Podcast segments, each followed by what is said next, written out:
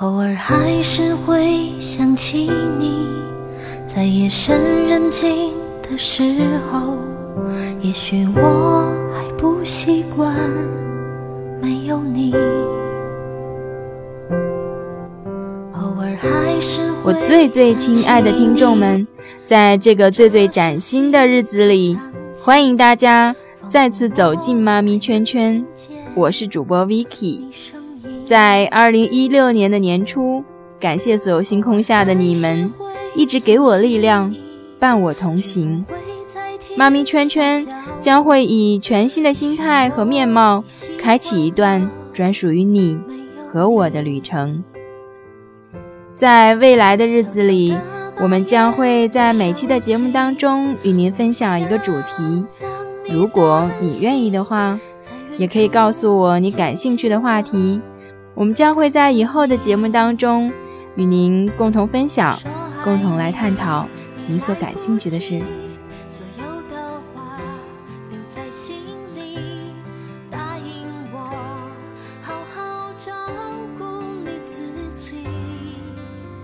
在每一个年终岁尾的时候，大家都喜欢对过去做一个总结。记得曾经有这样的一个节目啊，是说用一个词来概括刚刚过去的一年。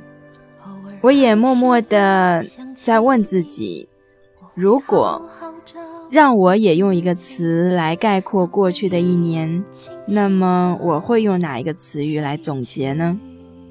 最终我挑选到了这样的一个词，那就是陪伴。后来我渐渐发现，这个词其实一直都深深的在我心里。它是我认为在这个世界上最最温暖的一个词语，它能让我感受到爱和关怀的力量。其实陪伴是有很多种的，比如说年轻人对老人的陪伴，也比如说爱人之间的陪伴。还有朋友之间的陪伴，当然还有家长对孩童的陪伴。那么在这期的节目当中，我想跟大家聊的这个话题也跟陪伴有关。那么这一期的话题就叫做“我该以怎样的姿势与你相伴呢，我的宝贝？”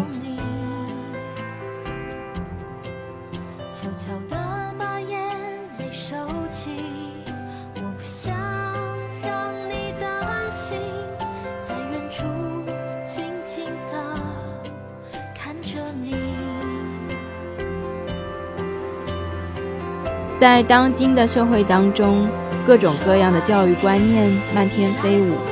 那么，作为孩子的妈妈，我也时常在这样的氛围当中迷失方向。我在跌跌撞撞中找寻，找寻与孩子相处最舒服的方式。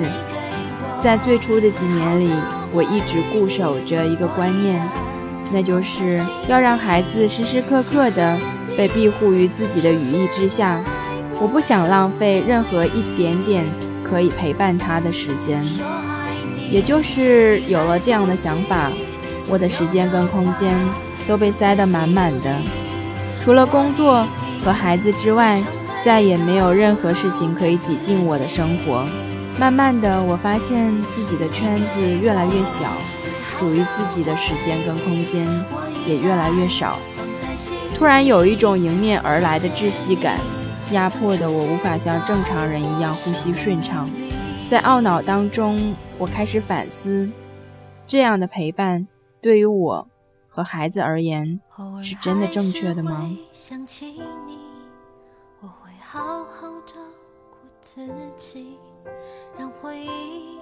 不久前，我读到了一篇文章，就是这篇文章让我开始反思。在这里，我想跟大家来分享一下这篇文章的内容，也想跟大家来分享一下我的感受。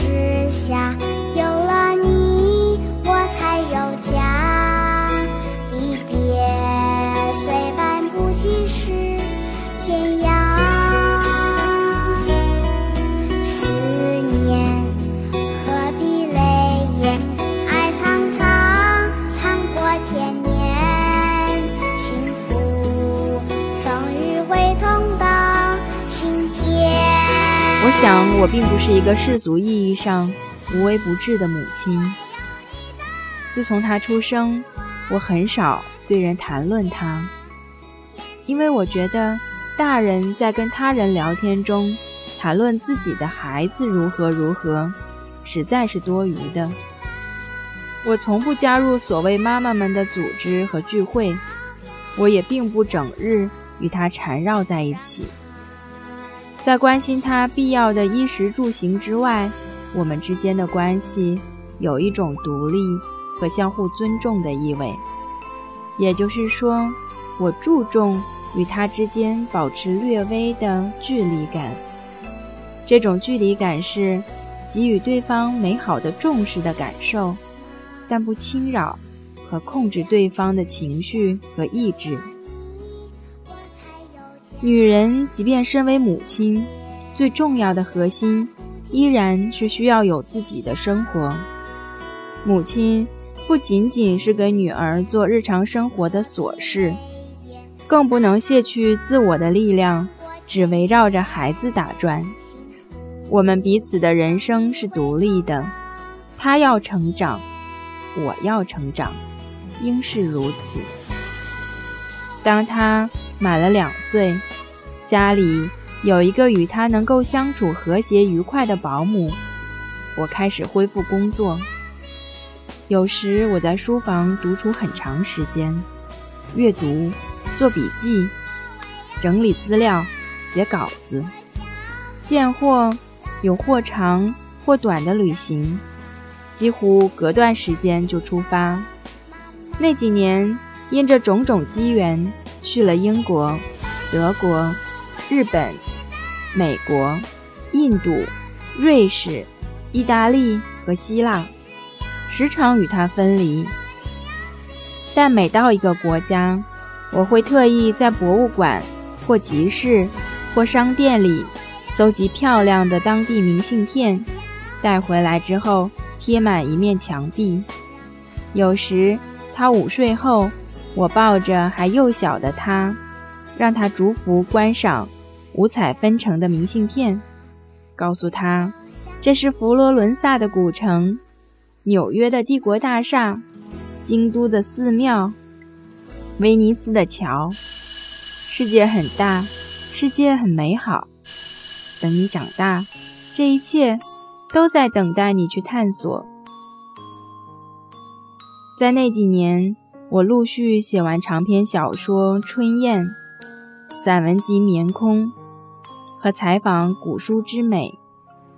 我没有懈怠，愿意让他看到一个始终在笃实的工作着的母亲，一个在学习和成长的母亲，一个在旅行和探索着的母亲，一个关注个体和世间的秘密，并用写作表达出来的母亲。这样，等他长大，他会知道，对一个人的生命来说，真正重要的事情是什么。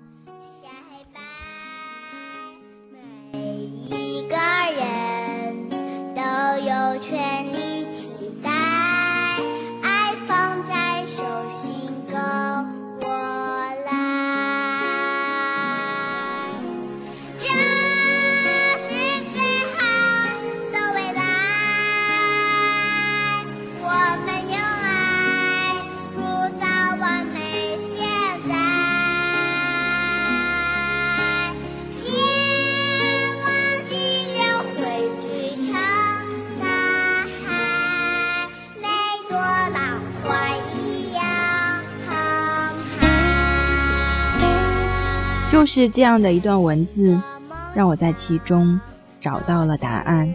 回望这五年的时光，我是不是真的有些偏离自我呢？这种疏离的、彼此独立的陪伴，不纠缠，不捆绑，保持略微的距离，会让彼此更舒缓、更轻松，不是吗？今天我们讨论的主题是：我该以怎样的姿势与你相伴呢，我的宝贝？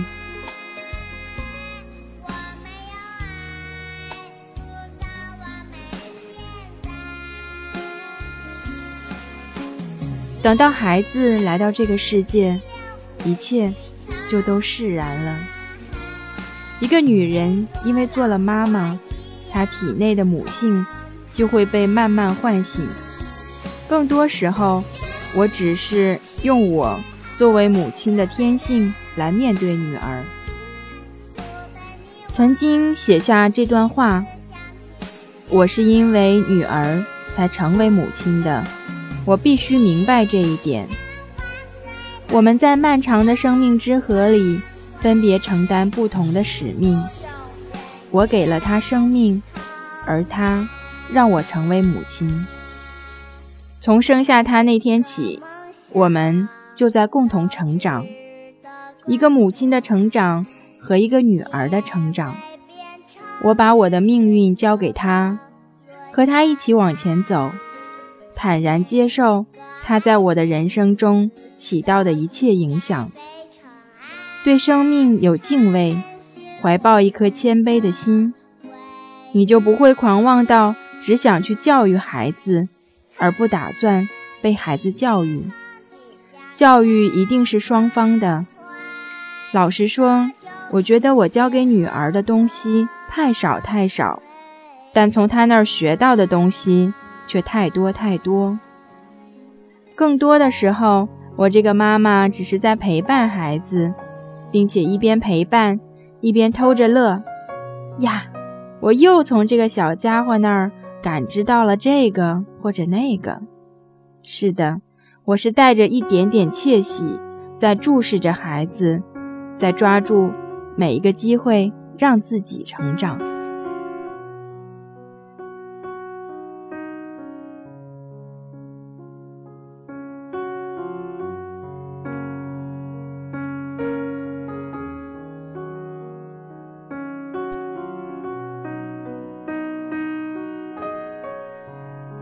这种陪伴是最绵长和持久的，不狂妄，不独断，相互尊重，相互敬畏，给彼此以信任的空间，即便他只是一个小孩子。这是一种在陪伴当中相互攀爬着成长的动力。有时候会因为心烦，或者需要专注于某件事情的时候。而忽略宝贝的感受，有的时候也会暴怒于他，但平静下来的时候会很抱歉，但每次都会被温暖的原谅。孩子内心的强大远远超出我们的想象。感谢在成长的道路上被他鼓励，被他呵护。我时常在无助的时候会在他那里得到力量，所以从今天开始。用心去感悟孩子带给我们的那些美好，你说呢？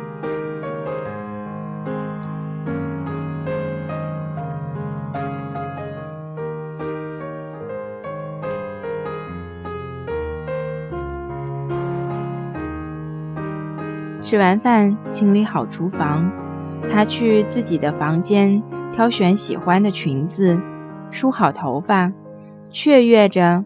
等待和我一起去楼下的花园散步，那是我们最开心的时间。两个人在清朗凉爽的暮色中走走看看，有时就走得很远。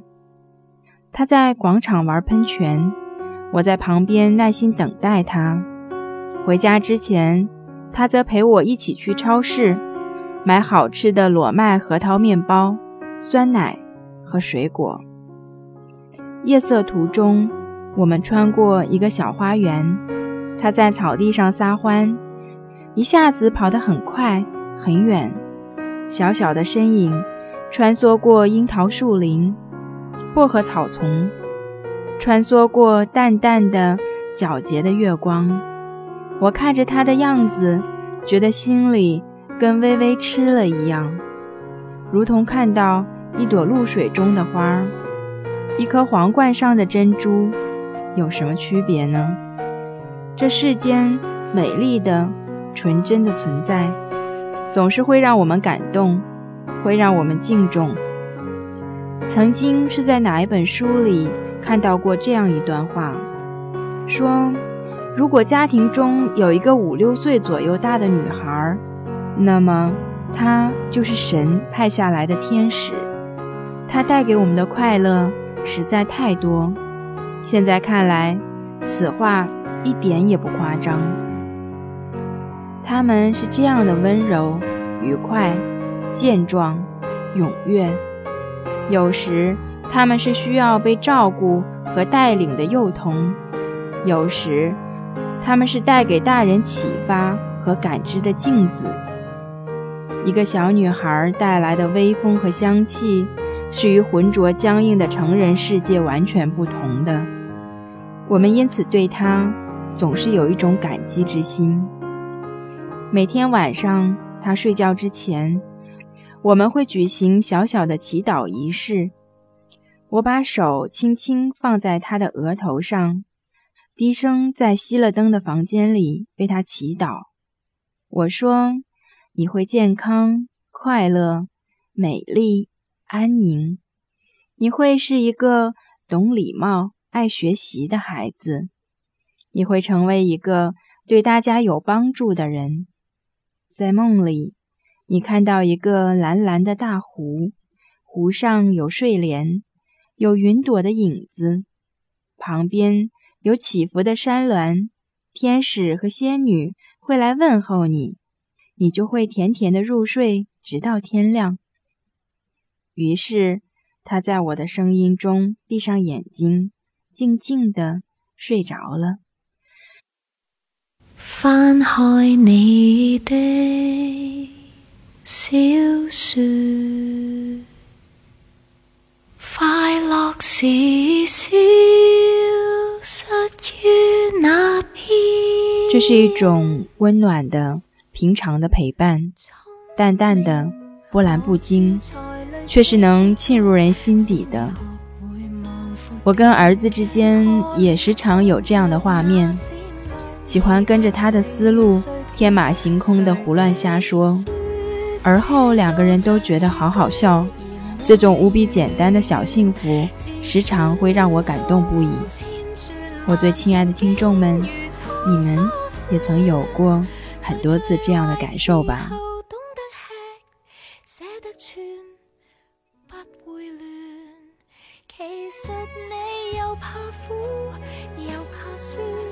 我该以怎样的姿势与你相伴呢，我的宝贝？我该不侵扰，不控制，我该怀着一颗谦卑的心，我该安安静静。平平淡淡。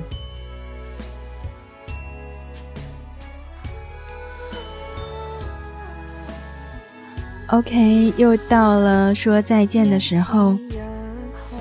这期有关于陪伴的话题，有没有让你有一些新的感受呢？那么这一期节目就到这里了，再见，我们下期见，拜拜。仍在的脸，赶快地拍下照片，你要记记住这欢聚，而不是太短。谁的书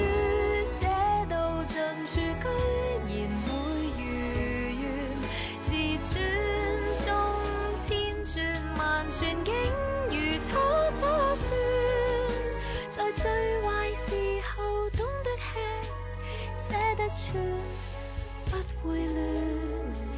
其实你又怕苦又怕酸难免，做个坏一点的打算，缺陷才像圆。谁的书